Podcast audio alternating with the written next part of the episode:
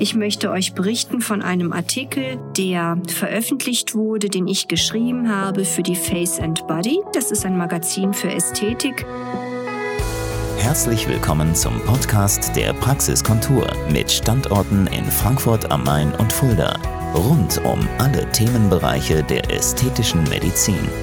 Hallo, liebe Beauty-Freunde von der Praxiskontur in Fulda und Frankfurt. Ich bin es wieder, eure Dr. Nicole David, als eure Expertin zu den Themen ästhetische Medizin mit und ohne Operation und alles, was diesbezüglich zum Thema Haut für euch wichtig ist. Ich möchte euch berichten von einem Artikel, der veröffentlicht wurde, den ich geschrieben habe für die Face and Body. Das ist ein Magazin für Ästhetik, was sich intensiv um aktuelle Themen Themen der operativen und nicht operativen ästhetischen Medizin kümmert. Und eine Doppelseite von mir wurde veröffentlicht zu dem Thema die fünf Filler-Fehler. Nochmal als Erinnerung, Filler sind sozusagen die Überbegrifflichkeiten zu dem Thema Hyaluronsäure und Co. Hyaluronsäure-Filler sind ja die bekanntesten, mit denen Volumendefizite, Fältchen, Falten, Strukturverluste von der Haut beseitigt bzw. gelindert werden können. Und ich bin eingegangen auf fünf markante Fehler, die ich in meiner Selbstständigkeit seit 2008 immer wieder beobachte. Natürlich insbesondere durch Berichte unserer Patienten und durch, man kann ja sagen, die mittlerweile Expertentum auch in der tiefen Psychologie meinerseits, weil man lernt ja schon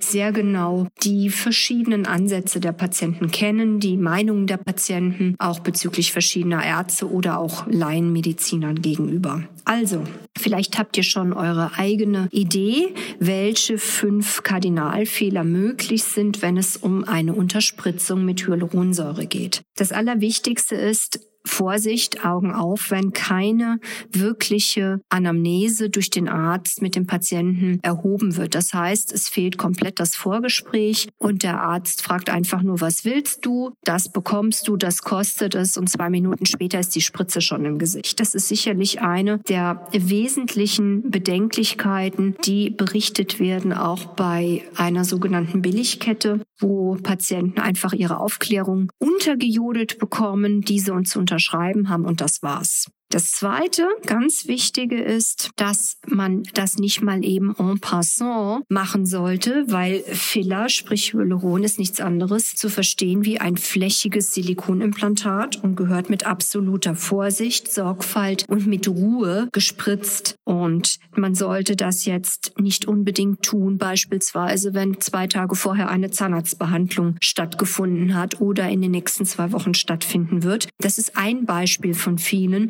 die zu drastischen Komplikationen führen können. Der dritte wirklich wichtige Fehler ist die laienhafte Anwendung durch Laienschauspieler. Ich kann es nur noch mal zum tausendsten Mal wiederholen. Diese Behandlung gehört in die Hände eines erfahrenen Arztes, einer erfahrenen Ärztin. Es können katastrophale Dinge passieren mit Fillern bis hin zur Ablindung, zum Absterben von Hautgewebe und so weiter. Wer dies trotzdem riskieren möchte und sozusagen unter der Hand für kleines Geld sich spritzen lässt, ganz ehrlich, liebe Beauty-Freunde, der ist dann aber auch selber schuld. Mittlerweile müsste insbesondere meine Community Community weiß das natürlich, müsste mittlerweile jeder sich gut informiert haben, der so eine Behandlung macht. Und da ist es nicht wichtig, was es kostet im Sinne von günstig, sondern die Erfahrung, die Expertise und die ist nun mal nicht günstig. Und dann kommen wir schon zum vierten Punkt, das Preisbewusstsein der Patienten. Man muss sich das wirklich gut überlegen, will ich jetzt 100 Euro sparen oder gehe ich zu jemandem, der nichts anderes den ganzen Tag macht, mit wirklich guter medizinischer Grundausbildung, zusätzlicher Expertise in diesem Fachbereich, der anatomisch sehr viel Wissen hat. Man kann sich vorher-nachher-Bilder zeigen lassen, aber auch nur die, die vom Patienten natürlich dafür legitimiert wurden vorher. Auch das geht nicht so einfach in Deutschland. Und ein Profil profundes Handwerk lernt man nicht mal eben als Kosmetikerin nebenbei, was auf gut Deutsch gesagt in Deutschland eine Straftat ist und geahndet gehört.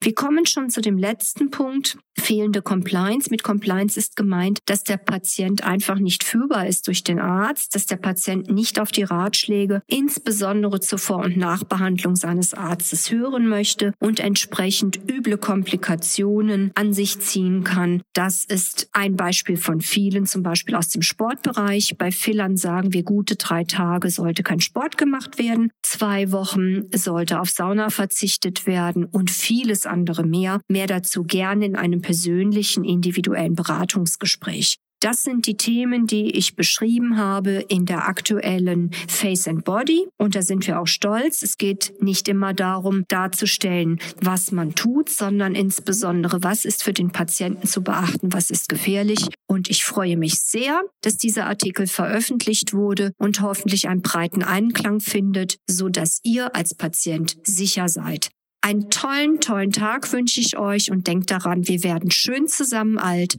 Eure Dr. Nicole David. Das war der Podcast der Praxiskontur. Sie finden uns im Steinweg 10 in Frankfurt am Main, in der Friedrichstraße 13 in Fulda, online unter praxis-kontur.de sowie auf Facebook, Instagram und YouTube. Vielen Dank fürs Zuhören und bis zum nächsten Mal.